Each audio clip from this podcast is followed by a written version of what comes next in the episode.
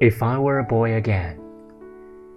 If I were a boy again, I would practice perseverance more often and never give up a thing because it was hard or inconvenient.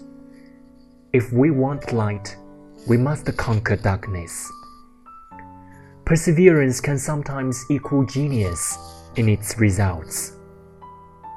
There are only two creatures, says the proverb, who can surmount the pyramids the eagle and the snail. If I were a boy again, I would school myself into a habit of attention. I would let nothing come between me and the subject in hand. I would remember that a good skater never tries to skate in two directions at once. The habit of attention becomes part of a life if we begin early enough.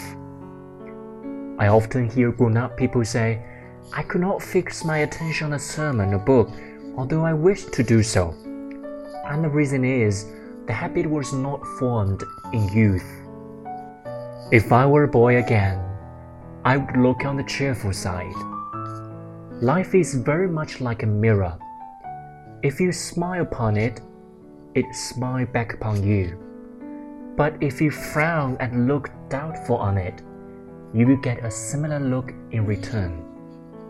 Inner sunshine warms not only the heart of the owner, but of the all that come in contact with it. Who shuts love out, in turn shall be shut out from love. If I were a boy again, I would school myself to say no more often. I might write pages on the importance of learning very early in life to gain that point where a young boy can stand erect and decline doing an unworthy act because it is unworthy. If I were a boy again, I would demand of myself more courtesy towards my companions and friends, and indeed towards strangers as well.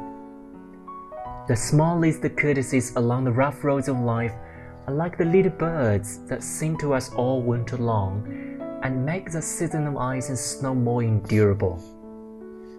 Finally, instead of trying hard to be happy, as if that were the sole purpose of life, I would, if I were a boy again, still try harder to make others happy.